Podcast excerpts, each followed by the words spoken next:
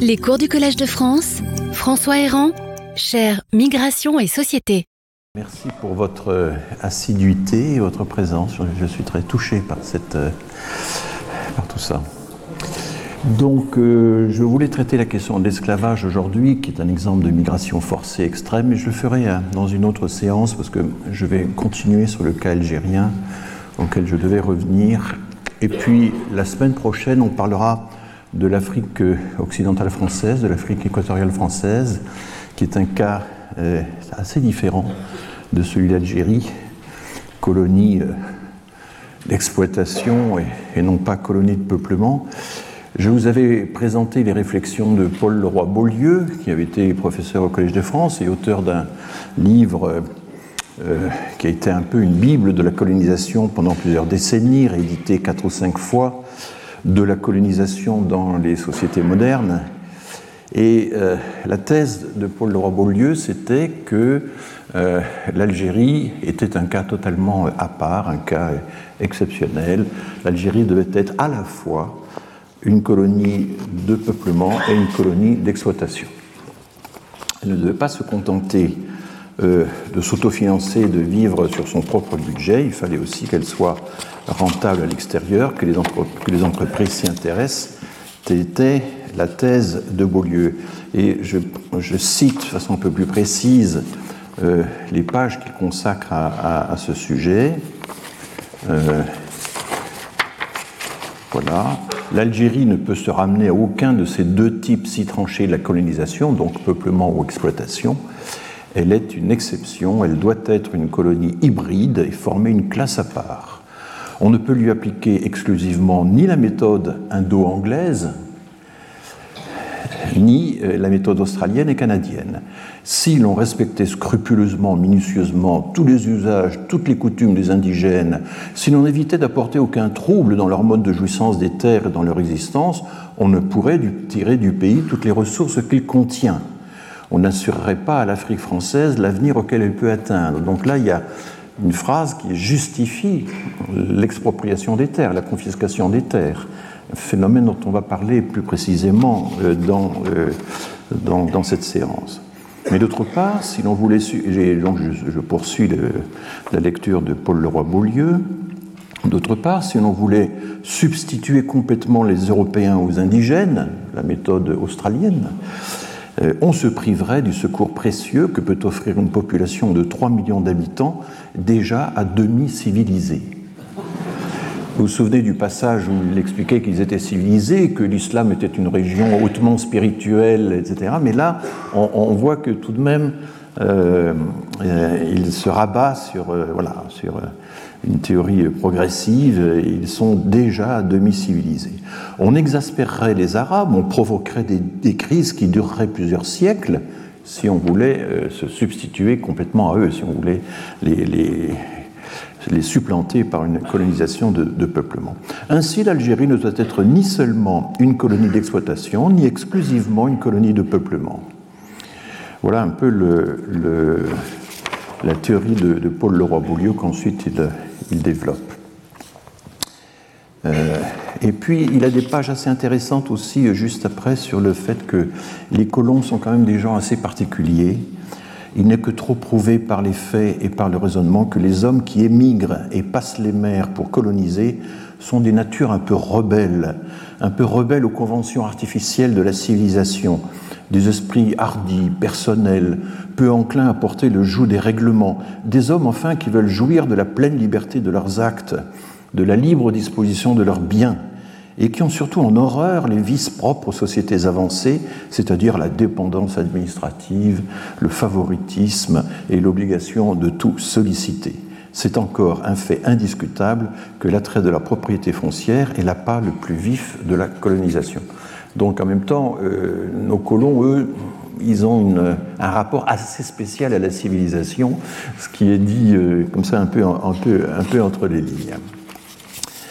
Euh, je vais repartir de l'histoire de l'Algérie à la période coloniale en vous recommandant chaudement ce livre qui a déjà une certaine ancienneté mais qui n'a rien perdu de son intérêt, qui a été édité d'abord communément en, France et en Algérie, qui a été réédité sous la forme d'un épais livre de poche. Euh, et ça, se lit très bien. Euh, il y a quatre grandes périodes qui sont distinguées. Euh, chacune s'ouvre sur une grande introduction absolument remarquable. ensuite suivent des chapitres. 82 auteurs se sont partagés le travail, mais Sylvie Thénault, qui est une des co-directrices de, euh, de, ce recueil. Il, il joue une, une, part importante et c'est vraiment une des excellentes historiennes de, de l'Algérie coloniale. Donc je vais m'appuyer parfois un peu, un peu lourdement, hein, parce que je ne suis pas moi-même historien de, de l'Algérie. J'essaie de repérer les, les, bons auteurs, je les mets en rapport les uns avec les autres, je les, je les compare. Et j'arrive à cette conclusion que ce livre est certainement une meilleure introduction au sujet avec les livres de Daniel Rivet que j'ai déjà cités et euh, de, euh, de, de, Jacques Frémaux. Euh, je vais rapidement, parce que c'est une longue liste, et je ne vais pas vous ennuyer avec ça, mais il y a des éléments de chronologie qui figurent dans Bouchen, et j'ai extrait sur ces des chronologies extrêmement détaillées un certain nombre de faits. Il y a les faits militaires qui sont en noir sur ma médiapositive. Il y a en bleu eh bien, les très nombreux euh, cas de, résistance, de rébellion, euh, de, soulèvement qui ne cessent de ponctuer l'histoire de la colonisation. Euh, et puis, je mettrai également en, vert tout ce qui est légal, parce qu'en fait, Bugeaud disait NC et taratro, hein, par le fer et par le soc, mais on pourrait dire NC, jure et taratro, parce que le droit a été un des grands instruments aussi de, colonisation, euh, de, confiscation des terres, etc. C'est extrêmement passionnant d'ailleurs de voir comment euh, la force et le droit sans cesse euh, s'épaulent mutuellement. Dès qu'on arrive à confisquer des terres, il y a des juristes qui, qui interviennent aussitôt pour expliquer à quel point c'est légitime, comment faire, etc. donc, voilà, un peu une série de, faits.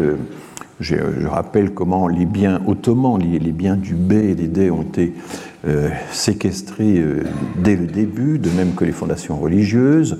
On extermine les premières tribus qui commencent à euh, résister. on se met à occuper quelques grandes villes comme Beaune. Et puis, dès novembre 1831, donc un an et demi s'est écoulé seulement depuis la conquête d'Alger, eh bien, euh, Abdelkader commence à organiser la résistance autour de trois tribus. Abdelkader va avoir un gros problème, c'est qu'il mène une double guerre. Il mène une guerre contre les Français, mais il mène également une guerre contre d'autres tribus qui contestaient son pouvoir, parce que lui, il est centré sur la partie ouest, un peu à l'intérieur des terres euh, mais euh, les tribus du sud, très autonomes, les tribus de l'est ne reconnaissent pas si facilement l'autorité d'Abdelkader, et il va y avoir ce problème sans cesse. Toutes les rébellions, les plus vastes, les plus grandes, Abdelkader est, l'une des principales, elles vont échouer parce qu'elles n'arriveront jamais à euh, mobiliser la totalité euh, des populations qui étaient donc organisées en, tribus rivales avec un système de balancement, de rapports de force assez complexe qui était très bien décrit par les anthropologues. Et un des seuls moyens finalement de surmonter euh, le système des, rivalités, des émulations, etc., entre les tribus, c'est l'islam. C'est pour ça que l'appel au djihad va être un des, un des peut-être le seul moyen de fédération vraiment qui euh, va euh, dépasser, surmonter ce fractionnement extrêmement omniprésent de, de, de, ces sociétés du, Maghreb. Et Abdelkader va recourir à ça, mais ça ne suffira pas. Son côté personnage très, très spirituel, très religieux, etc., son autorité religieuse, qui était considérable, ne suffira pas à fédérer la totalité des, des euh, tribus qui, auraient pu, euh, qui voulaient pourtant résister aux Français. Très tôt aussi, et c'est une chose vraiment étonnante quand on regarde la colonisation, et pas seulement en Algérie, il y a des débats, des interrogations, euh, la presse est divisée, et il y a des commissions d'enquête. Euh, les parlements envoient des commissions d'enquête. Parfois, une première commission d'enquête décide de la création d'une deuxième commission d'enquête. Et on a en 1833 une, commission euh, qui a quand même des, phrases assez fortes. Hein. Nous avons débordé en barbarie les barbares que nous venions civiliser. Voilà une des conclusions fortes de la commission parlementaire de 1833, qui donc, euh, euh, deux ans après, un peu plus de deux ans après la conquête d'Alger, on s'aperçoit qu'on a beaucoup trop détruit et qu'on aurait dû conserver les structures locales au lieu de les, de les détruire. Voilà, je reprends. Alors, on avait posé la dernière fois la question de savoir pourquoi euh, deux ans après sa reddition complète, Abdelkader euh, avait réussi à, écraser euh, l'armée française. C'est la fameuse bataille de Sidi Ibrahim. Vous savez que la bataille de Sidi Ibrahim, elle est, elle est célébrée dans des chansons, dans des cérémonies militaires, parce qu'elle représente la résistance acharnée de troupes françaises face à un, ennemi dix fois plus nombreux, qui a fini par l'emporter, mais après des jours et des jours de résistance dans un, dans un fortin. Et donc, euh, c'est considéré comme un exploit, un peu comme euh, la Légion étrangère, aussi euh, célèbre Cameron. c'est un peu le même genre de, schéma. Donc, une défaite transformée en victoire pour exalter l'héroïsme des combattants qui ont été, qui ont été vaincus. Mais si Abdelkader a été battu, c'est parce que la mobilisation de l'armée était considérable. Il y a eu plus de 100 000 hommes, 150 hein, 000 hommes vers la fin pour venir à bout euh, d'Abdelkader. On regardera tout à l'heure la question des effectifs de l'armée, ce que ça représentait par rapport à, l'ensemble de l'armée française, euh, France entière. Je poursuis la chronologie. C'est à partir de 1841, donc là on est dix ans après euh, la prise d'Alger, que commencent les razzias ordonnés par Bugeaud, qui comprend avec son expérience espagnole qu'il faut organiser des colonnes mobiles, que les batailles rangées, ça ne marche pas, et qu'il euh, faut apparaître et disparaître, prendre les gens par surprise, euh, transférer les troupes de, nuit, attaquer les campements à l'aube, enfin voilà, c'est tout ce système, et puis surtout euh, s'emparer des récoltes, s'emparer des, silos. Je, reviendrai là-dessus avec des exemples concrets. Bon, la Smala d'Abdelkader est prise en, en 1843. Bugeaud commence euh, la conquête de la Kabylie, mais c'est le général Randon plus tard qui achèvera euh, le, travail. Et puis euh, le droit est là. Hein. Il y a une ordonnance très importante d'octobre 1844 qui déclare que les fondations religieuses ne sont plus inaliénables et que toutes les terres vacantes ou déclarées vacantes reviennent à l'administration. Et ce sont ces terres qui vont être dévolues aux colons par des programmes de colonisation. Voilà, je cite comme ça un certain nombre euh, d'éléments. J'ai déjà évoqué les enfumats des grottes euh, du Dara, 700 morts d'un coup en 1845, avec toute la polémique qui s'en est suivie euh, en France, dans la presse et au Parlement. du coup, d'ailleurs, une commission parlementaire va passer pas mal de temps en Algérie et Alexis de Tocqueville en fait partie et a des positions euh, un petit peu modérées, un peu mi-chèvre, mi-chou sur la nécessité de poursuivre la, colonisation. Il y a des violences aussi de l'autre côté, c'est absolument clair. On a des exemples. Par exemple, un des, collaborateurs euh, d'Abdelkader, euh, ayant fait 270 prisonniers français, n'ayant absolument pas les moyens de les nourrir, de s'en occuper, décide de les exécuter il fait exactement ce que Bonaparte avait fait à Jaffa. Euh, c'est un des grands crimes hein, qui avait été commis par Bonaparte euh, en Syrie, euh, des prisonniers de l'armée turque. Je crois que c'était plus de 1000, enfin c'est un nombre considérable. On ne savait pas quoi en faire, on n'avait pas les moyens de les emprisonner, de les nourrir, etc. Ben, on les a exécutés. Et on a des récits de cette exécution par balle qui avait été faite sur. voilà, eh bien, on a la même chose dans le camp, dans le camp adverse. Donc j'évoque la victoire d'Abdelkader à Sidi Ibrahim. C'est lors de cette victoire que le lieutenant-colonel Lucien de Montagnac, qui est un personnage important, dont je vais euh, vous lire un certain nombre d'extraits, puisqu'il a il y a toute une correspondance familiale qui a été publiée tardivement en 1885 et qui est un témoignage extraordinaire sur la façon dont les troupes françaises opéraient. Et finalement, en 1847, les deux grandes révoltes, celle de Boumaza, qui se présentait comme un, Mahdi, un, Messie, euh, un marchand qui était devenu une sorte de, Messie, là encore c'était la référence à l'islam qui était mobilisatrice, et Abdelkader, a, lors de la même année, donc euh, se rende, et Abdelkader va donc être fait prisonnier à Pau d'abord, en Boise ensuite, et c'est Napoléon III plus tard qui l'autorisera à gagner Damas. En 1948, Février 1848, c'est la Révolution à Paris. On abolit l'esclavage, ça c'est pour les, les, îles. Et ce qui est intéressant, c'est qu'en juin 1948, la répression des journées révolutionnaires va mobiliser les généraux d'Algérie. Hein. Le général Cavaignac va être l'un des principaux responsables de la, répression, qui est, féroce. Et d'ailleurs, Victor Hugo, dans un poème, euh, évoque le fait qu'on a appliqué en 1848 les méthodes qu'on appliquait en Algérie. C'était les, contemporains, euh, ça n'avait pas échappé aux contemporains qu'il y avait des transferts de pratiques, en quelque sorte, d'un théâtre à l'autre. Euh, on a comme ça toute une série de massacres qui se succèdent. L'Oasis Hacha, c'était des gens qui avaient refusé de payer des impôts qui étaient devenus absolument exorbitants et leurs revendications ont été euh, noyées dans le sang. Mais enfin, ils ont résisté et ça a fait 3000 morts du côté français, etc., etc.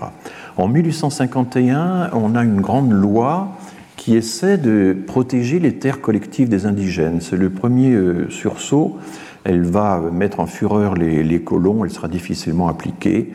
Mais voilà qu'en décembre 1851, comme vous le savez, euh, Louis-Napoléon Bonaparte fête l'anniversaire d'Austerlitz et fait son coup d'État. Euh, et il va s'intéresser à l'Algérie, pas dans un premier temps. Euh, il faudra un certain temps avant qu'il s'intéresse vraiment à l'Algérie, et il va continuer de, de, valider euh, les actions des militaires sur place. L'insurrection de Lagouate, par exemple, c'est un des épisodes les plus durs de la conquête de l'Algérie. ça se passe en décembre 1852, il est, alors qu'il vient d'être sacré empereur. On arrive en 1854, le général Randon pénètre en Kabylie, et pour punir les Kabyles de leur résistance, alors ça c'est un système qui va être employé assez systématiquement, il y a des punitions collectives. Et les punitions collectives considérables, puisque l'ensemble des Kabyles vont devoir payer une amende de 2 millions de francs qui va euh, les appauvrir pendant euh, quelques décennies. Mais en 1860, conseillé par Ismaïl Urbain, Napoléon III fait un voyage assez long à Alger et il évoque le fait qu'il doit être le protecteur du royaume arabe comme il est euh, empereur des Français. Et euh, Ismaïl Urbain, c'est un personnage assez étonnant. Il est né en, Guyane. Euh, sa mère était une petite fille d'esclave. son père était un, marchand français. Il se convertit à l'islam. Il voyage un peu et il apprend l'arabe. Et il va servir d'intermédiaire entre Napoléon III et les populations arabes parce qu'il il était musulman euh, tout en euh, étant parfaitement euh, arabophone. Et il va publier plusieurs livres, dont un qui est intitulé L'Algérie aux Algériens, ce qui est quand même un titre assez fort. Et il va devenir le principal conseiller de Napoléon III sur les affaires algériennes. C'était un Saint-Simonien il, était, euh, se situe tout à fait dans la lignée de, Prosper Enfantin, donc un des, fondateurs des Saint-Simoniens, et euh, il est euh, fusionniste, hein, comme on disait, il rêve d'une amélioration technique de la société algérienne et, des colons, visant à créer une sorte de fusion entre les, entre les deux sociétés. Du coup, il va être le principal inspirateur du Senatus Consult du 22 avril 1863, qui a déclenché une très grosse littérature parce que il est très difficile de comprendre exactement l'impact qu'a eu ce Senatus Consult.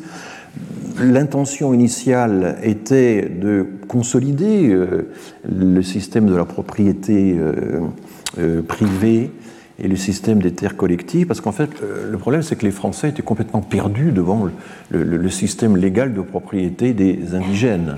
Euh, comment ça fonctionnait vraiment euh, C'était pas du tout un système à la française avec une distinction nette entre propriétaires, locataires.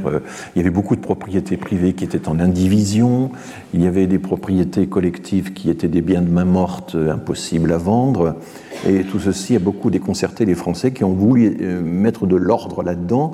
Mais en fait, en voulant mettre de l'ordre et en obligeant les colons à définir strictement leur titre de propriété, ce que les, colons, les indigènes, à définir strictement leur titre de propriété, on les a mis dans de grandes difficultés parce que beaucoup étaient euh, propriétaires euh, par possession d'État, en quelque sorte, comme on dirait aujourd'hui, par, euh, par coutume, par reconnaissance mutuelle et euh, le système consistant à appeler des témoins pour certifier que je suis propriétaire de telle terre depuis toujours, euh, les Français ont eu beaucoup de mal à, le valider, à, le faire reconnaître. Ça n'entrait pas dans les catégories juridiques euh, françaises.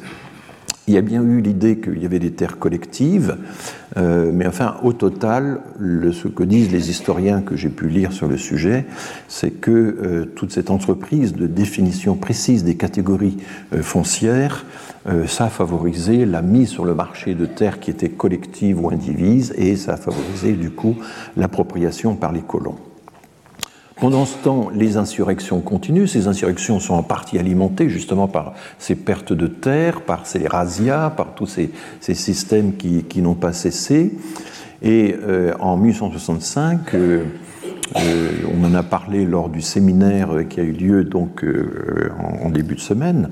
il y a un senatus consulte qui fixe le statut des indigènes musulmans. Ils sont sujets français, mais ils doivent ils gardent leur statut euh, personnel euh, musulman, et c'est ce système hybride qui bon, va euh, poser toutes sortes de, difficultés jusqu'à l'indépendance. Les années 1866-1867 sont des années terribles pour l'Algérie car se cumulent à ce moment-là toute une série de, drames, de catastrophes. Les sauterelles qui, à cette époque, étaient un véritable fléau. Je rappelle qu'en Espagne, pendant la même époque, la plaga de la langosta, comme on appelait ça, c'est-à-dire le fléau des sauterelles, était récurrent aussi. C'était euh, un des grands euh, sujets des, réformateurs agraires. Que faire face aux euh, au nuages de sauterelles? Évidemment, le, Maghreb a été constamment frappé, mais il y a eu un tremblement de terre à Blida, il y a eu des sécheresses, le choléra ne cessait de frapper avec force, mais également en France. Et on estime que peut-être euh, un cinquième de la population algérienne dans ces années-là a, péri. C'était une question que l'un d'entre vous avait, posée euh, lors du dernier cours. Bon, les, estimations varient entre 300 000 et 500 000 décès. Hein. c'est cet ordre de grandeur-là pendant ces années 66-67. Et on voit effectivement sur la courbe de recensement, comme je vous l'ai montré la dernière fois, que la population algérienne avait effectivement chuté, ce qui avait euh, alimenté euh, euh, l'espoir de certains que finalement cette population était vouée. Ben, écoutez, je suis vraiment lamentable parce que je, j'enjoins. Voilà, vous savez, il y a un proverbe espagnol qui dit El que hace la ley la rompe. C'est celui qui fait la loi qui peut, qui peut la violer. Donc, toutes mes sincères excuses. Je vous jure qu'on ne m'y reprendra plus. Voilà, j'ai trouvé le Donc, euh, et puis, euh, épaulé donc par Ismaël Urbain, par ses conseillers, euh, désireux d'améliorer le sort de ces sujets arabes, désiraient d'installer, euh, de les mettre sur un pied d'égalité avec les Européens, à la fureur des colons. Il y a eu euh, toute une littérature anti-Napoléon III qui était vraiment très, très forte. Il faut rappeler que euh, les Algériens n'ont pas sanctionné l'arrivée au pouvoir de Napoléon III lors du, lors du plébiscite, hein, lors du référendum. Ils, étaient très, ils ont toujours été très républicains et ils ont salué par des cris de victoire la défaite de Napoléon III à Sedan et l'avènement de la Troisième République. Alors c'est à ce moment-là qu'il y a le décret Crémieux, mais il faut bien voir que le décret Crémieux, en fait, avait déjà été préparé par Émile Olivier, le ministre libéral de Napoléon III dans la dernière partie de l'Empire, hein, qui était une époque très, très libérale, et qu'en fait, euh, Adolphe Crémieux n'a fait euh, que euh, mettre en, circulation, que, signer le décret qui avait déjà été préparé par, par Napoléon III. Décret Crémieux qui met en fureur les colons européens, hein, qui étaient, ça je vous l'ai déjà dit. En 1871, notamment parce qu'il y avait le projet d'envoyer des conscrits algériens pour lutter contre l'Allemagne pendant la guerre de 70. Enfin, c'est une des, euh, un des sujets, mais aussi parce que les populations étaient vraiment euh, euh, écrasées de, sous les, les, fiscs, les séquestres, le confinement des terres, etc. Il y a une des plus grandes, l'autre grande insurrection de, de l'Algérie, c'est les insurrections de 1871 euh, les frères Mokrani, c'était une grande famille euh, qui était alliée des Français, mais qui ont très très mal vécu le, déclassement euh, de leur pouvoir par la France et finalement sont devenus les porte-parole d'une grande insurrection euh, qui a été, euh, qui a nécessité de, faire venir des effectifs considérables euh, pour qu'elle a, couvert des, zones du territoire vraiment très importantes. Elle est allée jusqu'aux portes d'Alger, elle est allée très loin à l'est. Et cette insurrection a été écrasée et elle a été, s'est soldée par là aussi des systèmes de punition collective des, confiscations de terres. Et euh, d'ailleurs, Paul euh, Leroy-Beaulieu, dans son texte, dit ben, 1871, la grande insurrection qui vient d'avoir lieu, hein, parce qu'il euh, écrit en 1874, eh bien, ça a été très utile parce que ça a permis d'accroître le patrimoine des colons. En 73, il y a la loi Varnier. Varnier, c'était un médecin qui a un peu polygraphe, qui a écrit sur toutes sortes de sujets avec beaucoup d'aplomb et qui était un des grands défenseurs des colons. Et c'est une loi foncière qui euh, essaie euh, d'entamer et va y parvenir tous ces droits de propriété coutumiers, coutumiers qui étaient à peu près illisibles pour, euh, pour les Européens et qui étaient perçus par les colons comme autant d'obstacles. Une, une accusation classique, c'était que les, les indigènes pratiquaient une sorte de communisme, de communisme foncier, de communisme agraire et, que ça c'était complètement archaïque et qu'il fallait absolument mettre fin à ce communisme agraire pour euh, mettre les terres sur le marché et faciliter la euh, colonisation. Je poursuis ma chronologie en espérant ne pas euh, vous ennuyer. Les insurrections se poursuivent. Bouamama, encore un chef religieux, relance l'insurrection dans le, sud oranais. Et pendant ce temps, la France continue sa progression vers le sud. Elle annexe le Mzab, hein, ces fameuses villes euh, sahariennes absolument magnifiques. Il faut un jour dans sa vie avoir vu les, villes du Mzab. C'est une, au point de vue architectural, c'est une des choses les plus incroyables qui soit. Et en 1885, il va y avoir une loi forestière, une loi euh, complètement imitée du système français, qui va mettre fin au droit d'usage, au droit de pâture, euh, qui existait dans, les forêts. C'est d'ailleurs une loi qui suit de quelques années exactement le même phénomène qu'on va observer en Espagne, où toutes les terres de pâture, les baldios, euh, les, vont être euh, privatisées, achetées par les grands propriétaires et vont appauvrir considérablement les communautés. Alors ça, ça va être une source, un facteur d'appauvrissement pour la population locale considérable, parce que euh, les droits d'usage du bois, euh, de la forêt, de l'élevage, etc., quand on n'avait pas de terre, on pouvait quand même aller faire paître ces, bêtes dans la forêt. Euh, tout ceci, on y met fin et, on criminalise. Et, le code de l'indigénat va notamment s'employer à, criminaliser les droits d'usage coutumiers qui étaient ancestraux. Voilà, on a aussi des bandits d'honneur qui défient pendant des années et des années euh, euh, les forces françaises en Kabylie. Euh, et en 1889, je vous en ai déjà parlé, la fameuse loi sur le droit du sol qui s'applique partout en métropole et qui permet de naturaliser les enfants nés en Algérie de parents espagnols, maltais, italiens, etc. Voilà. Eh bien, comme la critique, le débat, l'analyse critique continue toujours, Jules Ferry, qui était sénateur, conduit une, une une commission sénatoriale en Algérie qui va durer euh, deux mois à peu près. Il va mourir peu de temps après, ce qui va expliquer en partie pourquoi sa, mission finalement n'aura guère d'effet, mais il est extrêmement critique sur la colonisation. Euh, il y a une phrase où il explique qu'il faudrait décidément expliquer aux colons que les Arabes ne sont pas taillables et corvéables à merci. C'est la phrase qu'il emploie au terme de, son rapport. Et euh, c'est pour ça que l'image de Jules Ferry, elle a beaucoup changé. Hein.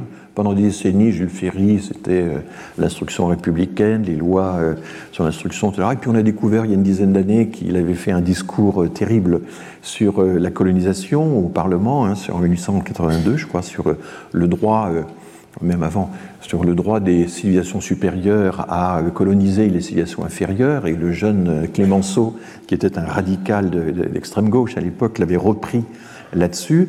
Mais vous voyez, les choses peuvent s'inverser. Alors moi, j'ai cité Jules Ferry dans un livre qui traitait de questions d'éducation. On m'est tombé dessus en disant mais c'est un, horrible colonialiste, etc. Bon, comme si ça affaiblissait l'argument en question. Mais euh, Jules Ferry. Euh, a, très bien perçu euh, les euh, effets euh, très négatifs du système colonial algérien, et c'est la raison pour laquelle il a insisté et pesé lourdement sur le fait qu'en Tunisie, il fallait un protectorat et pas une colonisation à l'algérienne. Hein, voilà. Et puis Clémenceau, lui, ben, Clémenceau va faire le chemin inverse. Parce qu'il faut quand même rappeler que Clémenceau, c'est l'homme qui va, sur une carte avec Lloyd George, euh, partager euh, le, Levant, hein, la Syrie, le Liban, euh, tracer les frontières avec l'Irak, etc., sans aucun, aucun émoi et absolument persuadé que la France avait une civilisation supérieure à celle de toutes ces, populations.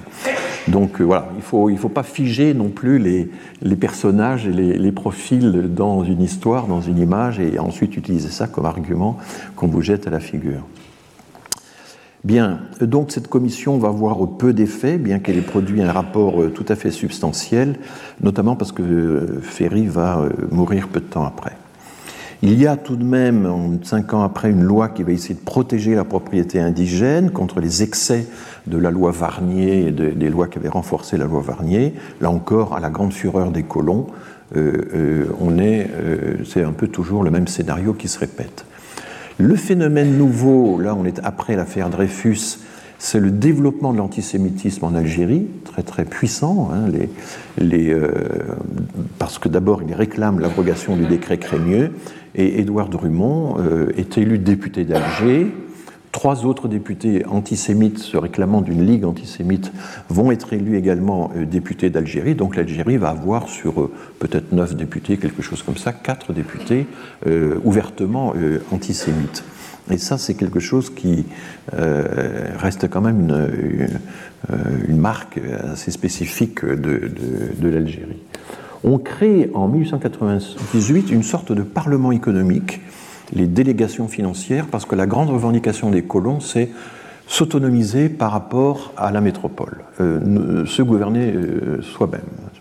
Et ça va leur être accordé, et dans ces délégations financières, il y a quelques représentants indigènes, dont une partie sont nommés par euh, le gouverneur général, mais enfin, ces délégations financières sont qui votent le budget Hein, qui délibèrent sur le budget ont un pouvoir, vont acquérir un pouvoir considérable, et ce sont ces délégations financières qui vont de façon tout à fait explicite réduire les investissements scolaires pour les indigènes, en expliquant que c'est vraiment pas la peine de créer des déclassés qui risquent de nous créer des problèmes euh, et qu'il faut d'abord euh, priorité donc aux colons par rapport aux colonisés. Mais le mouvement de balancier continue. Et on a régulièrement des personnages qui s'intéressent au sort des, euh, des populations euh, indigènes. Et Charles Jonard en est un bon exemple. Il va être à trois reprises gouverneur général. Il l'est d'abord assez brièvement en 1900. Il redevient en, en 1903 jusqu'en 1911. Et il est taxé d'indigénophilie par les colons qui euh, le, le, persécute tellement qu'il finit par se retirer, par démissionner en, 1911. Euh, j'ai évoqué rapidement l'exode de Tlemcen. Ce sont un exemple de ces migrations qui ont été créées par la colonisation, c'est-à-dire que des familles, des centaines de familles en l'occurrence à Tlemcen, ont préféré se réfugier en pays musulman plutôt que de vivre sous la tutelle euh, des, euh, de ces chrétiens venus euh, d'outre-mer. Et en même temps, il semble qu'ils avaient vent déjà d'un projet de loi sur la conscription qui risquait de rendre la conscription obligatoire pour les Algériens, et donc ils veulent échapper à ça. Et de fait, en février 1912 tombe ce décret sur la conscription obligatoire des colonisés en cas de conflit. On sentait évidemment la Première Guerre mondiale venir finalement. Et à ce moment-là, les jeunes Algériens, c'est un mouvement qui s'inspire des jeunes Turcs, parce que là je fais une chronologie purement interne à l'Algérie, mais constamment il y a des événements extérieurs qui alimentent et qui, qui soulèvent des espoirs euh, chez les élites algériennes. Et donc les jeunes Algériens, sur le modèle des jeunes Turcs, euh, vont euh, envoyer une délégation à Paris auprès de Clémenceau, qui est le ministre compétent à l'époque, et, ils lui disent, écoutez, on est d'accord pour euh, ce décret sur la conscription obligatoire, mais alors à ce moment-là, il faut nous assurer la euh, pleine égalité des droits civils et politiques. Et ce sont de, très beaux textes. On pourrait d'ailleurs faire toute une histoire des pétitions euh, des indigènes ou des musulmans à travers toute l'histoire de l'Algérie. Il y a constamment des pétitions, constamment des intermédiaires, des traducteurs de haut niveau qui vont se faire les porte-paroles et qui vont essayer de, trouver les arguments qui, seraient susceptibles d'être entendus par euh, ces Français dont le cerveau est, si étrangement constitué. Hein. Il, y a, un peu cet effort-là d'adaptation, euh, c'est assez intéressant, ces pétitions. Euh, un autre personnage qui va prendre fait et cause pour les indigènes, c'est le député Albin Roset, qui va être assez constamment intervenir au Parlement, et il va obtenir en juillet 14, là ça y est, on est à la veille euh, du conflit, une loi qui va réduire les pouvoirs disciplinaires euh, des chefs de cercle et des maires euh, qui, euh, en vertu de, ce code de l'indigénat, pouvaient euh, mettre en prison, mettre des amendes, etc., de façon extrêmement discrétionnaire. Et là, l'internement administratif deviendra beaucoup plus difficile à partir de juillet 14. Il y a encore une insurrection dans les Aurès, et là, c'est une insurrection directement dirigée contre le, spectre de la conscription obligatoire. Et voilà que Jonard, qui était intervenu en 1900, 1903, 1911, revient en 1918, euh, il est gouverneur général, et la guerre de 14, bah, pendant la guerre de 14, on a mobilisé à peu près, d'après euh, Gilbert Meignier, qui est un des auteurs qui, a, qui est décédé aujourd'hui, qui a travaillé sur la question, il y a eu à peu près 172 000 indigènes algériens qui ont été mobilisés pendant la guerre de 14, qui n'ont pas été exposés au front plus que le reste de la, des, soldats français, contrairement à une légende assez tenace. Et qui, euh, mais il va y avoir aussi à peu près 180 000 peut-être euh, ouvriers algériens qui vont être envoyés euh, dans, en métropole pour des travaux de, de, toutes sortes, de terrassement, des travaux industriels, etc. Euh, ça va faire partie donc de l'apport euh, des Algériens à la Première Guerre mondiale. Et du coup, il va y avoir un sentiment de reconnaissance qui va s'exprimer, se manifester de diverses manières au lendemain de la guerre. Et c'est ce qu'on va appeler à l'époque la politique de bienveillance. Hein. C'est le nom qui a été donné, la politique de bienveillance. Et c'est dans le contexte de cette politique de bienveillance que la mosquée de Paris a été créée. Hein. C'est vraiment euh, dans cette fenêtre-là assez particulière de l'après-guerre. Bon, alors, le Maroc est intervenu aussi. Euh, Maroc et Algérie ont été euh, mobilisés dans, cette affaire, la politique de bienveillance de Jonard. Bon, je poursuis ma chronologie, j'arrive euh, bientôt à la fin. Et Jonard, donc, euh, fait quelque chose d'extraordinaire. Il, euh, il, il, arrive à faire voter une loi selon laquelle 400 000 musulmans algériens vont désormais former un nouveau corps électoral qui n'existait pas et vont échapper au code de l'indigénat, vont pouvoir être exonérés des pouvoirs disciplinaires de, des, des chefs de cercle. Mais la Seconde Guerre mondiale a un effet, et ça c'est le premier document de ce type, c'est une pétition des jeunes Algériens, toujours eux, adressée au président Wilson, parce que les discours du président Wilson ne sont pas tombés dans l'oreille d'un sourd, en disant bah, écoutez, vous avez proclamé le droit des peuples à disposer d'eux-mêmes, eh bien, nous, nous sommes dans ce cas-là. Nous réclamons qu'on nous applique le droit des peuples à disposer euh, d'eux-mêmes. Et euh, évidemment, c'est un des premiers exemples, un des premiers cas où la revendication euh, algérienne va essayer de passer par les, la, tribune internationale pour, défendre leurs droits. En mai 25, encore un de ces personnages, oui, il y en a beaucoup quand même, encore un de ces personnages qui va prendre fait et cause euh, d'une certaine manière, enfin un degré important pour les, Algériens, c'est Maurice Violette, Violette avec deux L. Euh, il est gouverneur général, il sera plus tard, au moment du Front populaire, le ministre en charge de la politique euh, algérienne, hein. donc là c'est sa première intervention, c'est un radical socialiste, euh, et il propose la citoyenneté française à 100 000 Algériens musulmans qui ne seront pas obligés de renoncer à leur statut personnel musulman pour avoir la pleine citoyenneté française. Alors là, les colons euh, sont absolument explosent, sont furieux. Ils interviennent et obtiennent le rappel de Maurice Violette, qui ne sera donc pas longtemps euh, gouverneur général. Pendant ce temps, et là, c'est tout ce que euh, nous a euh, raconté, évidemment, euh, de façon extrêmement précise, Benjamin Stora. Hein, c'est la création de l'étoile nord-africaine de Messali Hadj. Ce sont les premiers mouvements très organisés. Il y aura bien aussi les oulémas, etc. Peu à peu, eh c'est un résultat de la Seconde Guerre mondiale. Les, les revendications se concrétisent et prennent forme. En 28, décret Chotan. Alors Chotan, ça va être un ministre qui va jouer un grand rôle dans le contrôle de la migration dans les années 30, hein, dans cette période avant la guerre, période qui était très très xénophobe, il y a un décret chotant contre la migration des Algériens pauvres en métropole.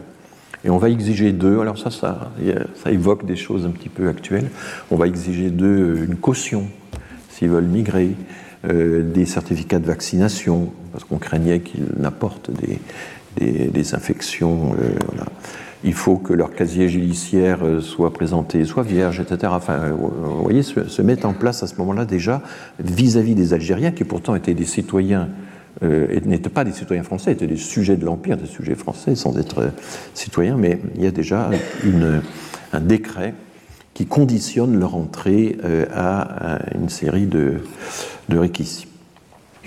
1930, eh bien ça y est, on fête le centenaire de la conquête, et ça va être un centenaire très triomphaliste, avec euh, érection d'une grande statue euh, au centre d'Alger, etc. Et on a des commentaires des euh, indigènes musulmans sur le triomphalisme de cette cérémonie après 100 ans. plusieurs personnalités, que ce soit parmi les colons, les colonisés, disent est-ce qu'on arrivera à un deuxième centenaire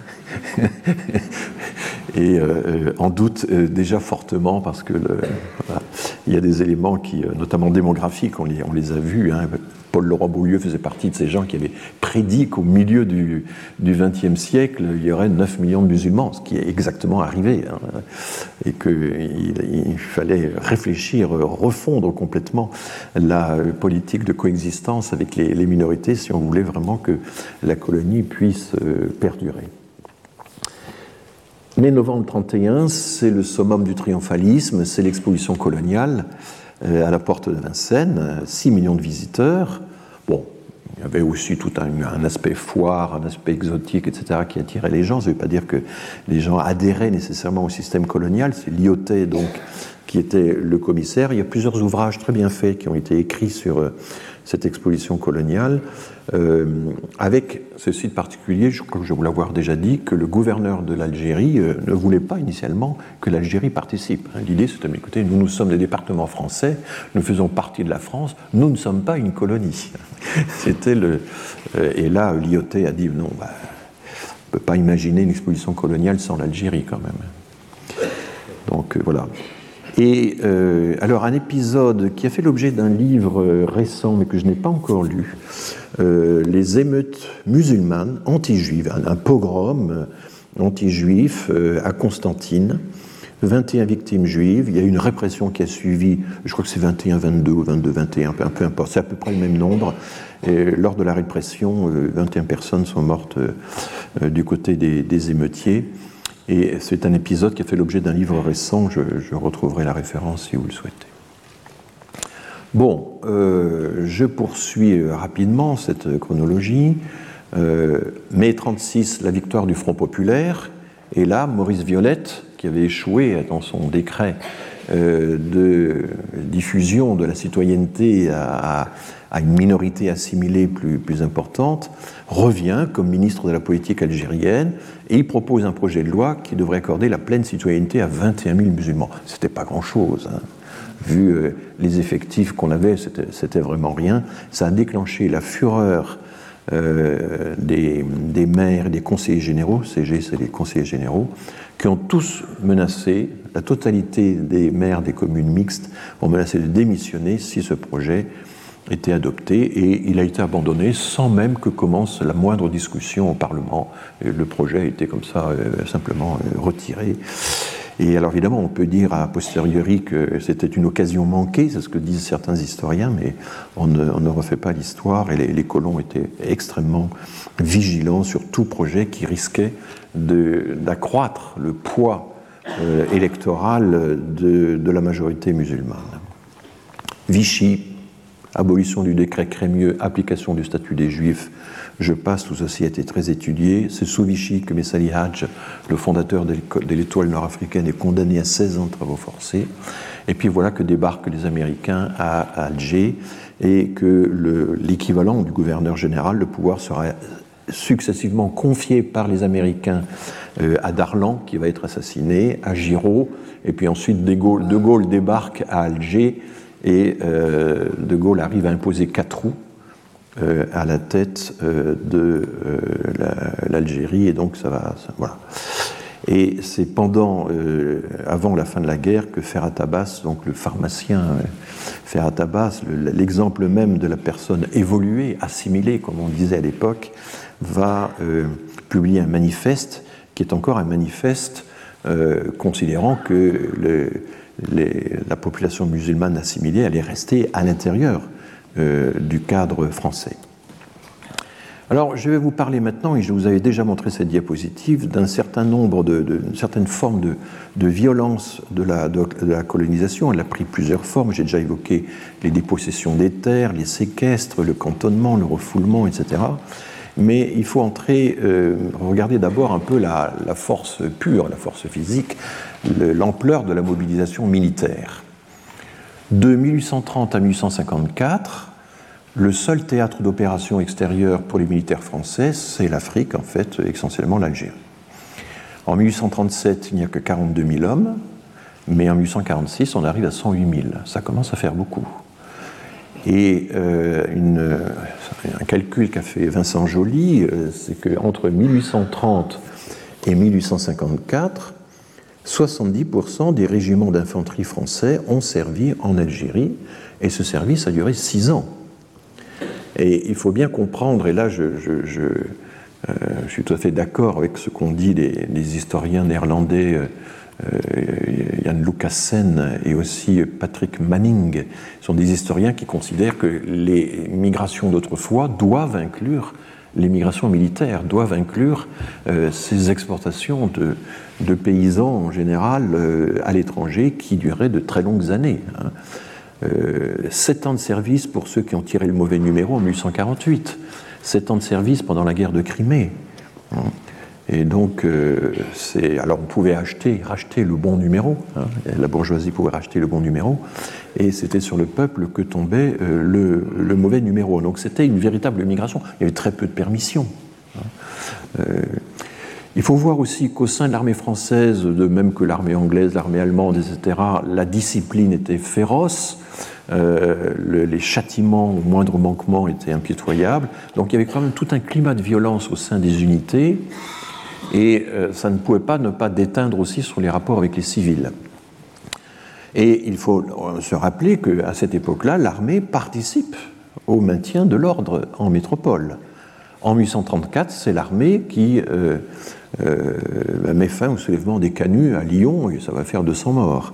Il y a aussi le massacre de la rue Transnonain, euh, connu par la euh, caricature de Daumier. En 1848, quand débute la, Révolution, eh Louis-Philippe appelle Bugeaud, il le ramène d'Algérie pour établir l'ordre. Excusez-moi, il y a des lettres qui manquent, je vais faire ça un peu vite. Et puis en juin 48, les journées de juin, eh c'est Cavaignac qui s'était formé en Espagne et surtout en, Algérie, qui va écraser le mouvement ouvrier. Donc il y a un degré de violence dans la société quand même pour régler les conflits qui est à cette époque-là considérable, qu'on a du mal à imaginer aujourd'hui. Alors il y a toute une série d'auteurs américains, il y a des juristes comme le Courgan Maison, il y a évidemment le grand pionnier des études algériennes, Charles-André Julien, qui ont, étudié tout ça. Euh, je m'inspire d'un certain nombre de, de, leurs travaux. Et je vais... Euh, alors oui, on s'est posé la question Kamel Kateb s'est fondé sur les recherches de Xavier Iacono, sur plusieurs euh, données démographiques. Quel est le bilan finalement démographique de la conquête, le nombre de victimes? C'est très très difficile parce qu'il n'y avait pas vraiment, autant l'armée française recense très précisément ses propres euh, victimes, autant euh, évidemment il a rien n'est prévu pour recenser les victimes indigènes. Donc il y a là des, des estimations. Et ce qui est très frappant dans toute cette période 1830-1875, c'est qu'il y a beaucoup plus de décès par blessure aux maladies, beaucoup plus de décès à l'hôpital que sur le champ de bataille. Et en gros, on estime que les Français mouraient euh, avec 15 fois plus de chances de mourir à l'hôpital euh, euh, qu'au combat, et le ratio pour les Algériens était un peu du même ordre de grandeur de, de 1 pour 10. Ça fait qu'au total, la conquête de l'Algérie de 1830 à 1875 aurait coûté un peu moins d'un million de morts, 825 000 millions de morts, mais enfin ce chiffre est, faussement précis. Hein.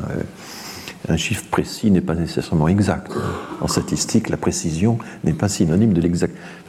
voilà, l'exactitude n'est pas un, synonyme de précision. Euh, bon, contre 127 500 Français, vous voyez 825 000 contre 127 000, voilà un peu le ratio. Ce sont des estimations dont les auteurs euh, précisent bien eux-mêmes à quel point elles sont, euh, elles sont fragiles. Alors je vais entrer maintenant dans euh, ce document tout à fait extraordinaire que j'ai amené ici, qu'on peut lire sur Gallica et qu'on peut faire imprimer, relier grâce au service de, Gallica. Pardon.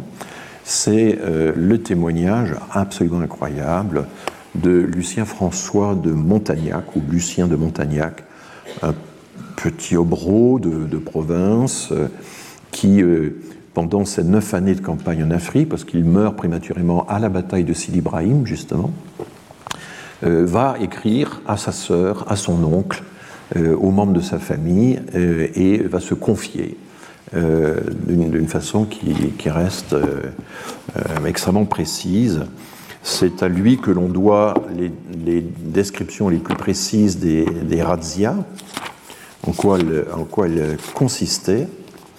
Euh, et il est, c'est un protégé de Lamoricière qui est avec Bugeaud, l'homme qui va. Bugeaud, c'est l'homme qui dit oui, il faut, euh, euh, il faut vider les greniers, il faut appauvrir les populations en les privant de leurs ressources alimentaires. Lamoricière met au point les formules beaucoup plus précises pour arriver à ce résultat. Et Montagnac fait partie des exécutants. Au fond, il y, a, un peu toute une hiérarchie là, mais Montagnac euh, célèbre de façon euh, extraordinaire la Mauricière. Alors, un exemple de Serrazia. Nous sommes partis à 2 heures de l'après-midi. Nous avons marché toute la nuit, traversé la plaine de Tlélat ainsi que les montagnes qui la bordent de l'autre côté, et à 5h30 du matin, nous tombions sur une portion de la tribu des Garabas qui a été surprise, gobée, dévalisée. 943 bœufs. Alors, la précision de la statistique est extraordinaire. Il faut s'imaginer qu'il y avait, avec ces, colonnes mobiles, hein, ce sont des colonnes mobiles, des gens qui euh, relevaient, faisaient la statistique de tout ça. Hein. Euh, pendant la guerre de 14, c'est la même chose. Hein. Il y a une précision statistique extraordinaire. 943 bœufs. 3000, alors là tout à coup, ça, devient arrondi. 3000 moutons ou chèvres, 300 ânes, 60 chevaux, 3 mulets, 20 chameaux, force poules, beaucoup de tapis, des tentes, de l'orge, du blé, de l'argent, etc. Sept femmes et quelques hommes. Ceux qui n'ont pu se sauver ont été tués. Je crois qu'il est difficile de faire une razzia plus complète. On ne leur a laissé que leurs yeux, que les yeux pour pleurer. Il, euh, je donne d'autres exemples.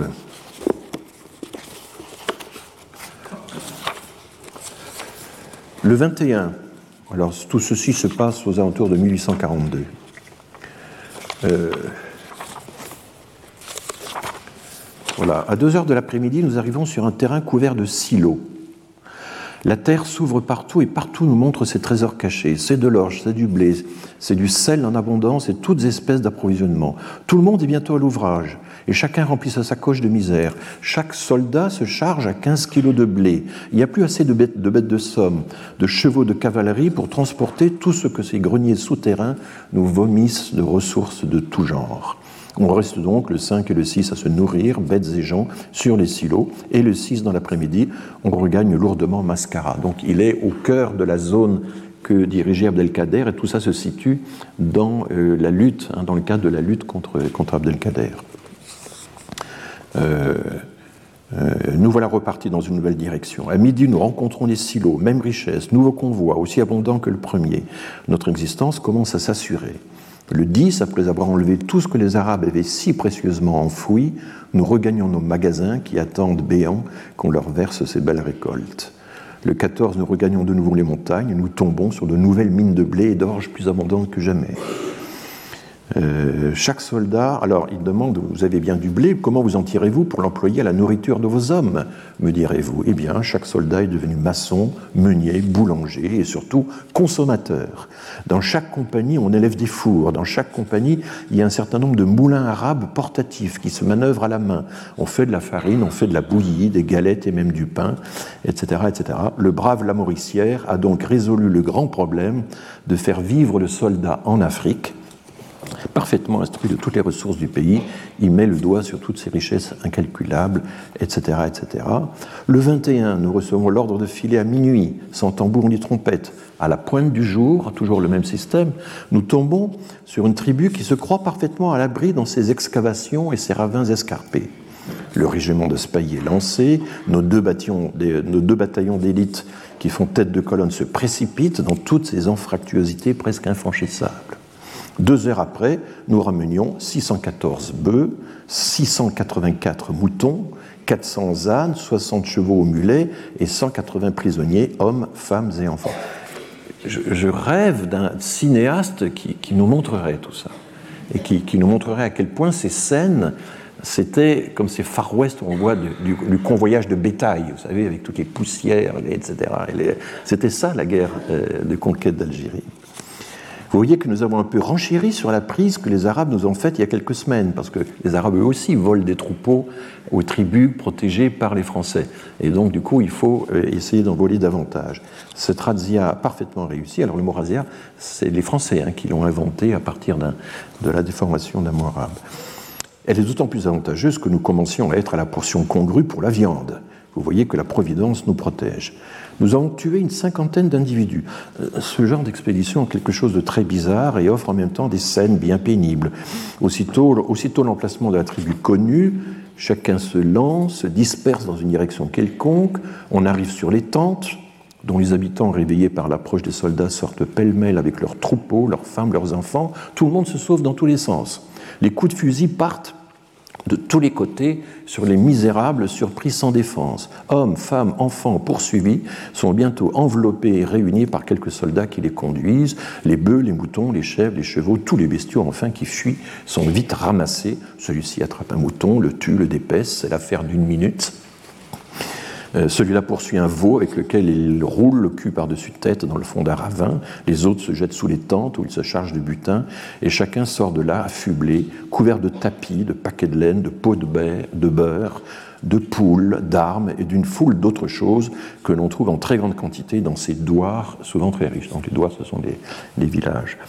Le feu est ensuite mis partout à ce que l'on ne peut emporter, et bêtes et gens sont conduits au convoi. Tout cela crie, tout cela bêle, tout cela braie. C'est un tapage étourdissant. On quitte enfin la position, fier de son succès. Alors commence la fusillade. Les cavaliers qui d'abord avaient pris la fuite reviennent lorsqu'ils voient la colonne leur tourner le dos. Ils, harcèlent, les arrière-gardes, on leur riposte, on les éloigne, et l'on rentre avec ses prises glorieux trophée d'une brillante journée. C'est impressionnant quand même. Et en même temps, vous voyez aussi la qualité littéraire du récit. Hein. Ces, officiers français, les Saint-Cyriens par exemple, sont très cultivés, savent écrire, savent rendre compte, parce qu'une grande partie du travail de l'armée, c'est la capacité à rendre compte. C'est très, important dans la formation militaire de l'époque. Je ne sais pas si ça continue encore aujourd'hui, ce serait intéressant de le, savoir. Euh, il y a un langage plus, peut-être plus administratif, je ne sais pas. Euh, donc je, peux encore vous citer d'autres euh, exemples. Il y en a un qui est. Je ne cite pas tout, hein, je ne fais que des, je prends que des extraits, mais voilà, le 7, autre marche de nuit. Et à la pointe du jour, nous tombons sur une partie de la tribu des Hachem. Nous enlevons 1500 bœufs, 2000 moutons, 80 chevaux ou mulets, un butin très considérable et 300 prisonniers, dont 200 femmes ou enfants et une centaine d'hommes. Désordre partout dans cette puissante tribu qui voulait nous résister. Épouvante générale, désespoir, etc. Cette razzia la plus terrible que nous ayons faite encore. Aussi a-t-elle eu d'immenses résultats. Les chefs des HM sont arrivés aujourd'hui et veulent entrer en négociation. Euh, tout marche à grands pas vers une solution définitive de cette grande question qui nous tient en garde depuis 1830. Là, on est en 42, hein, on est 12 ans après le. Euh, à nous maintenant de tenir ferme les rênes de notre nouvelle puissance et de ne pas aller du jour au lendemain nous endormir sur les deux oreilles après nous être enivrés de notre brillant succès. Laissons dans tous les cas le général Lamoricière à la tête des affaires d'Afrique et dans quelques temps d'ici, vous verrez les établissements se former, le pays devenir florissant, et qui plus est, les omnibus, les moyens de transport, voire les omnibus restaurants, circuler sur cette terre où des générations françaises sont appelées à grandir. Gloire au général Lamoricière, gloire à lui tout seul, Dieu veuille le conserver, etc. etc. Il y a un, autre euh, passage.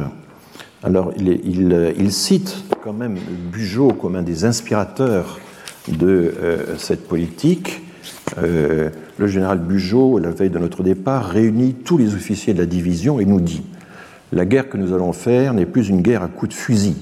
C'est en enlevant aux Arabes les ressources que le sol leur procure que nous pourrons en finir avec eux. Ainsi, partez donc, allez couper du blé et de l'orge. C'était le, mot d'ordre de, de, Bugeaud. Euh, bon, on pourrait euh, continuer assez longuement. Euh, il y a un passage, ah, parce que son correspondant, alors l'oncle auquel il écrit, lui dit à un moment Mais, qu'est-ce que vous faites de ces femmes et ces enfants? Vous en faites quoi exactement? Et euh, il répond. Il répond, et je ne sais pas si des recherches ont pu être faites pour. voilà.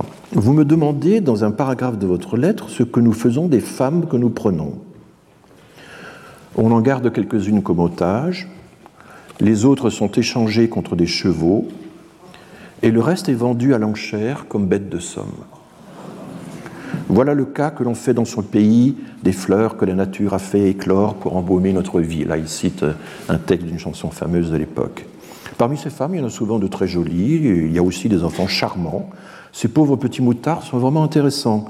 Dans toutes les opérations de guerre que nous faisons depuis quatre mois, il y a des scènes à attendrir un rocher, si on avait le temps de s'attendrir un peu eh bien, on en arrive à regarder tout cela avec une sèche indifférence qui fait frémir.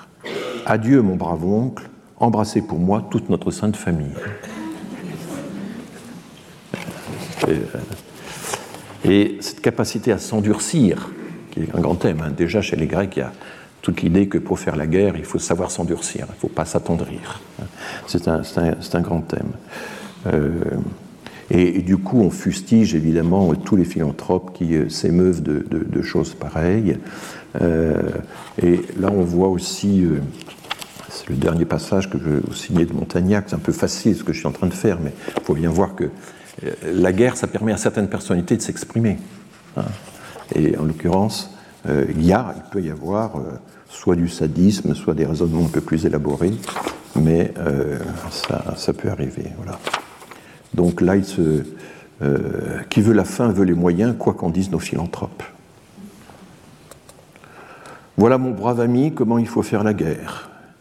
comment il faut faire la guerre aux Arabes, tuer, tuer tous les hommes jusqu'à l'âge de 15 ans, il veut dire depuis l'âge de 15 ans, je pense, je sais pas, prendre toutes les femmes et les enfants, en charger des bâtiments, les envoyer aux îles Marquises ou ailleurs. En un mot, anéantir tout ce qui ne rampera pas à nos pieds comme des chiens. Et il écrit ça à un membre de la famille, et ça a été publié en 1885, et le neveu qui a édité ces, ces lettres dit une chose étonnante, ces lettres, lues et relues autour de la table qui réunissait le soir le cercle de famille, vers lequel se reporte sans cesse la pensée du colonel de Montagnac, avait puissamment frappé mon, imagination d'enfant. Euh, effectivement, il y avait de quoi. Alors je ne sais pas si les, si les parents, ce que les parents pouvaient sélectionner de ces, de ces lettres, mais c'est quand, même, quand même étonnant. Et l'éditeur dit qu'il a euh, caviardé quelques passages, qu'il a fait quelques censures quand même pour atténuer euh, certains textes qui étaient, qui étaient trop durs. Donc on se. Voilà. Et je cite encore un, passage 334 sur la philanthropie, parce que déjà il y a tout ce thème, euh, faire de la morale au lieu de faire de la politique ou de la... Euh, donc c'est toujours euh, la même chose. Qui veut la fin veut les moyens, le proverbe justificatif. Selon moi, toutes les populations qui n'acceptent pas nos conditions doivent être rasées. Tout doit être pris, saccagé, sans distinction d'âge ni de sexe. L'herbe ne doit plus pousser où l'armée française a mis le pied. Si vos tendres cœurs saignent d'anéantir tout ce qui résiste, entassez hommes, femmes, enfants sur des bâtiments de l'État et expédiez-moi tout cela aux îles Marquises ou ailleurs. Donc la déportation, alors c'est la Nouvelle-Calédonie qui, qui servira un petit peu, mais voilà. Tuez ou exportez ainsi quelques tribus, et je vous réponds que les autres se défendront contre ce fantôme qui les terrifie. Chaque fois qu'un chef de tribu a trahi ou n'a pas agi avec vigueur, tous les hommes de la tribu doivent être tués, le reste exporté. Si je me laissais aller à ma verve d'extermination, je vous en remplirais quatre pages. Et c'est étonnant cette espèce de, lucidité qu'il a en même temps euh, sur euh, l'horreur, euh, les horreurs qu'il est obligé de commettre. Mais que diraient nos philanthropes? Ces braves gens qui passent leur vie à rechercher les moyens d'améliorer le sort des assassins, des galariens, de toutes les, canailles en un mot. Le, le rêve auquel je reviens tous les jours est celui-ci. L'Afrique nous appartient aujourd'hui, nous pouvons la sillonner en tous sens, mais toutes les populations soumises en apparence ont besoin d'être maintenues dans le cas où elles auraient la velléité de bouger, d'être protégées dans le cas où elles sont fidèles, et d'être châtiées si elles se révoltent ou ne veulent pas accepter nos conditions. Il faudrait un corps spécial pour atteindre ces différents buts. Un corps de 1800 à 2000 hommes, à 2000 hommes, fait de volontaires, de jeunes gens aventureux, n'ayant d'autres pensées, d'autres avenirs en partage que la mort, ayant un costume fantastique en rapport avec leur mission. Et l'éditeur dit qu'il avait dessiné ce costume. Ce corps, destiné à tenir continuellement la campagne, ne rentrerait dans la ville que deux fois par an pour y prendre les choses de première nécessité, vivant, vivant par conséquent sur les tribus, battant, tuant les uns, protégeant les autres, se portant dans toute direction où il y a un ennemi à combattre. Ce serait un corps franc. Un corps franc commandé par un homme à qui on laisserait toute latitude. Cet homme, ce serait moi. Et la notion de corps franc existait. Hein. Je rappelle qu'il y avait des corps francs euh, autour de l'armée napoléonienne. Napoléon avait fait un décret euh, euh, autorisant les corps francs à condition qu'ils s'autofinancent. Lorsque Louis XVIII arrive, il supprime les corps francs et dans la période des 100 jours, Napoléon rétablit les corps francs. Hein. L'idée qu'il pouvait y avoir des, espèces de milices, enfin, ou d'armées, de, groupes paramilitaires, au fond. C'est un peu ça qui, qui, environne les armées, etc., était chose assez courante pendant les guerres napoléoniennes. Hein. Il faut bien en avoir conscience, et l'expression corps franc existait, existait à l'époque. Euh, euh, voilà. Donc, ça, ça vous donne. alors, oui, la nécessité de s'endurcir, j'avais noté ça.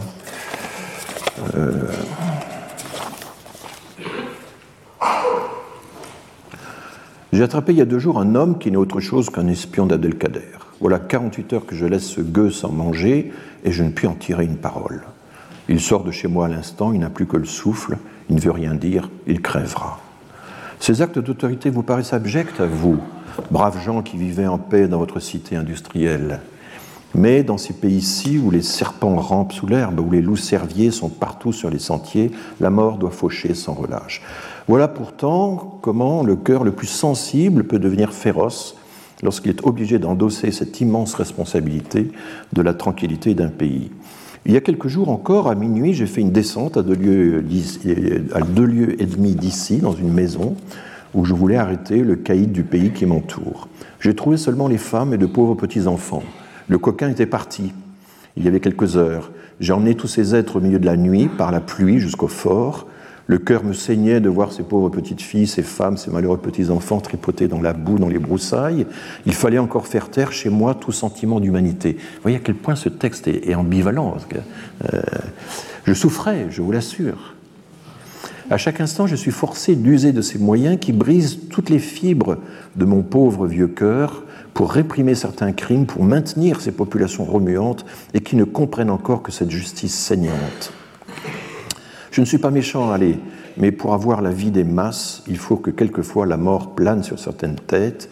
C'est une fausse philanthropie, celle qui épargne les coupables, et j'ai le bras dur à cet endroit. Voilà.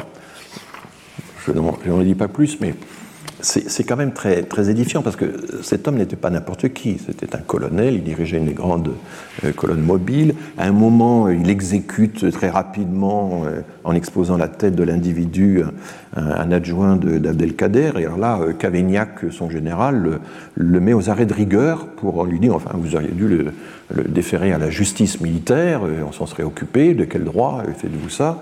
Alors il est furieux, Montagnac répond à Cavaignac par une lettre euh, qui est presque une lettre de démission, et là Cavaignac, dans un style absolument extraordinaire, d'un raffinement, lui dit non mais non, mais non, on sait très bien tout ce qu'on vous doit, vous avez fait des choses extraordinaires que personne n'avait faites avant vous, euh, bon écoutez, euh, c'est bon pour une fois, mais ne recommencez plus.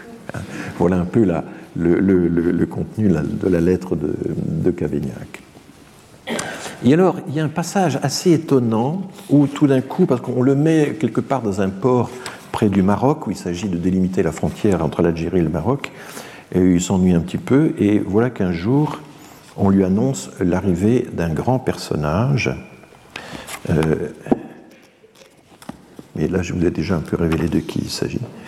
Euh, on vient m'annoncer qu'il arrive par terre un détachement de cavalerie escortant un personnage. Quel est ce personnage? Je me creuse le cerveau.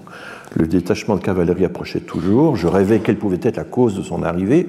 C'était quelques intendants, quelques gros ripincelles, je ne sais pas ce que ça veut dire, quelques colonels d'état-major, quelques faiseurs de puits artésiens, quelques colons capitalistes. Enfin, tout cela ne me satisfaisait guère. Euh, etc., parce qu'il voit une colonne de hussards de pays qui accompagne le grand personnage.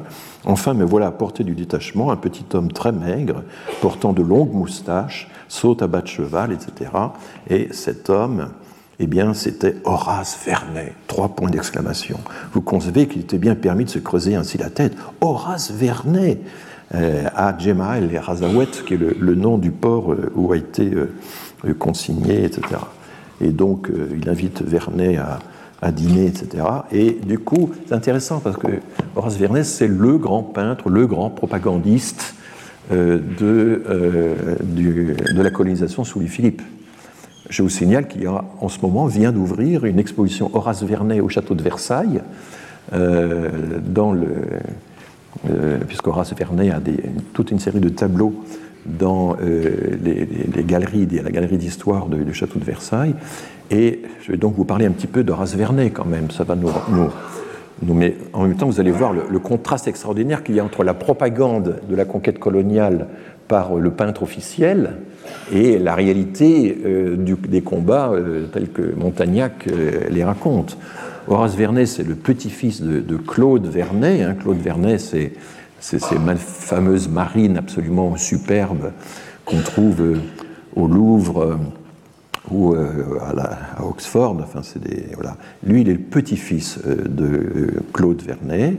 Il, reçoit le prix de Rome. Il commence très tôt à faire des portraits de Napoléon. Il entre à l'Institut assez jeune. Et Louis-Philippe l'envoie en Algérie en 1833. Et il va faire de multiples séjours en Algérie, dont celui que euh, Montagnac raconte. Et toutes ces toiles glorifient la conquête. Il y a un une critique que l'on doit à Baudelaire, qui est cinglante. Horace Vernet est un militaire qui fait de la peinture.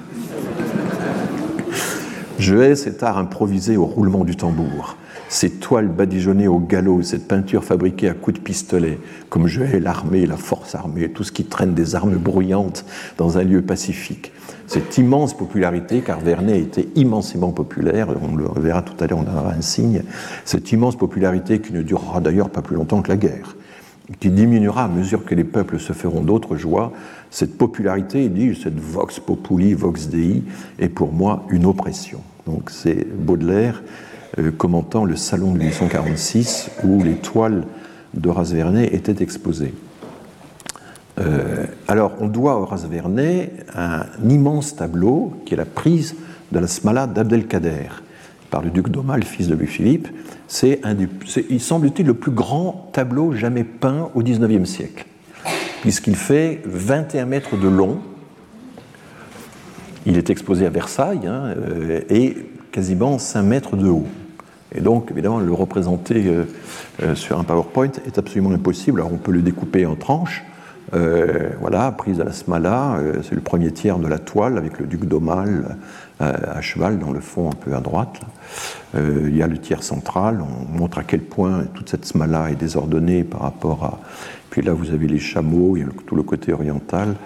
Voilà, donc ce tableau a été euh, très, très célèbre. Et voici Horace Vernet, alors voyez, peintre officiel, croulant sous le poids des décorations, avec le problème assez compliqué qu'il faut quand même éviter que la barbe ne s'accroche aux décorations. Euh, et donc, euh, allez voir si le cœur vous en dit. Euh, les tableaux sont. il avait du talent, hein, c'est absolument euh, incontestable. La rétrospective Horace Verne Château de Versailles qui vient d'ouvrir et qui va durer jusqu'à la mi-mars. Je vous donne des conseils de promenade. Voilà. Et alors, ça, c'est la propagande. Mais il y avait d'autres formes de propagande assez étonnantes, et je vais vous, parler de, celle-ci. C'est euh, lorsqu'on regarde le tableau de la situation des établissements français dans l'Algérie, ce qui est publié très régulièrement par euh, euh, le, gouverneur général à l'intention du ministère de la Guerre, je vous avais dit, il y a des statistiques extrêmement précises d'un côté, mais il y a aussi des considérations tout à fait qualitatives. C'est un mélange, comme ça se faisait beaucoup à l'époque. Et là, on a un chapitre intitulé Hospitalité accordée en France aux Arabes. Ça fait partie des choses, des, comptes rendus d'activité en quelque sorte du gouverneur général de l'Algérie, mais qui en même temps avait un budget et donc il fallait justifier ce budget d'hospitalité, ces missions qu'on accordait à quelques grands chefs arabes et leurs enfants. Il fallait le justifier auprès euh, du Parlement pour obtenir les crédits euh, nécessaires. Alors ça commence euh, chez tous les peuples de l'Orient, l'hospitalité a été de tout temps considérée comme une œuvre sainte et un caractère religieux s'attache parmi les musulmans à l'accomplissement de ce devoir commandé par le prophète. L'administration française a su de bonne heure apprécier ce qu'elle avait à gagner dans l'adoption d'une coutume qui favorise le rapprochement des hommes, entretient les pensées de paix et d'amitié et facilite au plus haut degré l'action même du gouvernement. Des mesures avaient été prescrites depuis longtemps pour que les chefs arabes appelés à séjourner temporairement à Alger soient pour le soin de leurs affaires particulières, soit par suite de relations en divers titres avec l'autorité française, fussent logés et traités aux frais de l'État pendant toute la durée de leur séjour. Cette hospitalité toute politique s'exerce par les gouverneurs généraux eux-mêmes ou par leurs soins, et les devoirs en sont remplis avec une bienveillante sollicitude mais c'était peu pour opérer l'effet naturellement attendu du contact fréquent et familier des Arabes avec nous, afin de mettre les indigènes à même d'apprécier dans toute leur réalité la richesse et la puissance de la nation française et de frapper leur imagination si prompte à s'exalter à la vue de tout ce qui est grand. Il fallait les attirer en France sans leur en imposer le voyage, qui leur serait permis comme une faveur à des désirs qu'il a été heureux d'entendre exprimer, le ministère a répondu par des autorisations de venir à Paris et l'ordre de pouvoir à tous les besoins des indigènes pendant la durée du voyage. C'est ainsi que l'hospitalité nationale a accueilli et honoré successivement l'envoyé d'Abdelkader Mouloud Ben Arrash, le général Mustafa Ben Ismail, l'ancien bey de Tlemcen Mustafa Ben Moukallesh, ainsi que les Algériens qui les accompagnaient. En entendant le récit des merveilles que ces chefs avaient admirées, d'autres Arabes ont voulu aussi voir de près la nation qui ne, leur était connue encore que par la gloire et le succès de ses armes. J'adore ce, ce, cet euphémisme donc voir de près la nation qui ne leur était connue encore que par la gloire et le succès de ses armes, et l'administration qui avait provoqué l'expression de ses voeux a fourni avec empressement les moyens de les accomplir. Qu'en termes galants, toutes ces choses-là sont dites les enfants, car il faut euh, commencer par les enfants, hein, ça c'est très important, les enfants des principaux serviteurs de notre cause ont à leur tour entrepris le voyage et quitté avec confiance leur pays natal pour revenir juger par leurs yeux de la grandeur, de la force et de l'intelligente activité d'une autre. Leurs récits nous amèneront bientôt de nouveaux hôtes qui s'annoncent déjà en assez grand nombre et nous pourrons observer les favorables effets de cette propagande paisible auxiliaire puissant du dévouement et du courage de nos soldats. Donc d'un côté, vous avez Montagnac avec ses razzias et, euh, son travail de, de sape, puis de l'autre, le programme d'hospitalité du ministère de la Guerre. Toutes les mesures sont prises pour que les Arabes admis à l'honneur de visiter la nation française reçoivent un accueil digne d'elle dans des bâtiments parfaitement appropriés à cette destination. Nos hôtes de l'Algérie pourront être témoins des soins donnés à leurs fils de la liberté religieuse qui leur sera laissée, ils auront le droit de faire leurs prières, etc. Des efforts qu'on multipliera pour initier leur jeune intelligence aux connaissances et aux arts de l'Europe. Ainsi se trouveront réunis sous le même toit des témoignages de notre bienveillance, des instruments de civilisation, l'hospitalité pour les pères, l'éducation pour les enfants. Voilà, ça c'est dans le. Imaginez aujourd'hui un, compte-rendu d'activité qui contiendrait d'aussi belles, euh, belles phrases. Voilà. Donc euh, je vais encore euh, jusqu'à midi vous évoquer une autre forme de violence, mais qui est absolument fondamentale pour le succès de la colonisation, qui est le système d'accaparement des terres. Là, il y a toute une série d'auteurs qui ont travaillé. Un, travail très intéressant, c'était la thèse d'Isabelle Grangot, qui a exploité ce qu'on appelle le fonds ottoman aux archives nationales d'Alger. Euh, beaucoup d'archives de la colonisation se trouvent à Aix-en-Provence ou se trouvent à Nantes quand elles émanent des, services des affaires étrangères. Mais il y a aussi un fonds ottoman qui est assez particulier parce que ce sont des archives ottomanes, des dates de l'époque ottomane, mais qui ont été reclassées par le gouverneur général français parce qu'on voulait y chercher des renseignements qui puissent faciliter euh, euh, l'administration la, fiscale, euh, notamment, et, et, des choses de ce genre. Et donc elle a exploité ça. Alors je rappelle que dès 1830, on annexe au domaine de l'État tous les biens de la Régence, qu'on annexe les fondations religieuses, j'en ai déjà parlé, et que les protestations qui ont été soulevées par euh, de puissants personnages de l'époque hein, n'ont rien pu y faire. Euh, Hamdam Rodja, conseiller municipal d'Alger, euh, écrit euh, Ni souverain, ni cadi, ni moufti n'ont le droit d'en disposer de ces fondations religieuses. C'est le bien de tous et personne ne peut changer cet état de choses. Ça a été annexé au domaine de l'État euh, sans coup férir. En 1832, on ordonne la vérification des titres de propriété. J'ai déjà fait allusion, ça s'avérera extrêmement difficile parce que ça repose sur des témoignages personnels qui ne sont pas jugés valides. En 1844, on invente le, principe du séquestre pour cause d'utilité publique, et notamment, dès les premières années, on trace à Alger de grandes voies. On, abat les, édifices, y compris des mosquées, etc., pour tracer les, fameuses grandes avenues que, que l'on a maintenant, euh, loin du port, jusqu'au centre d'Alger. Et euh, il va y avoir toutes sortes de contestations.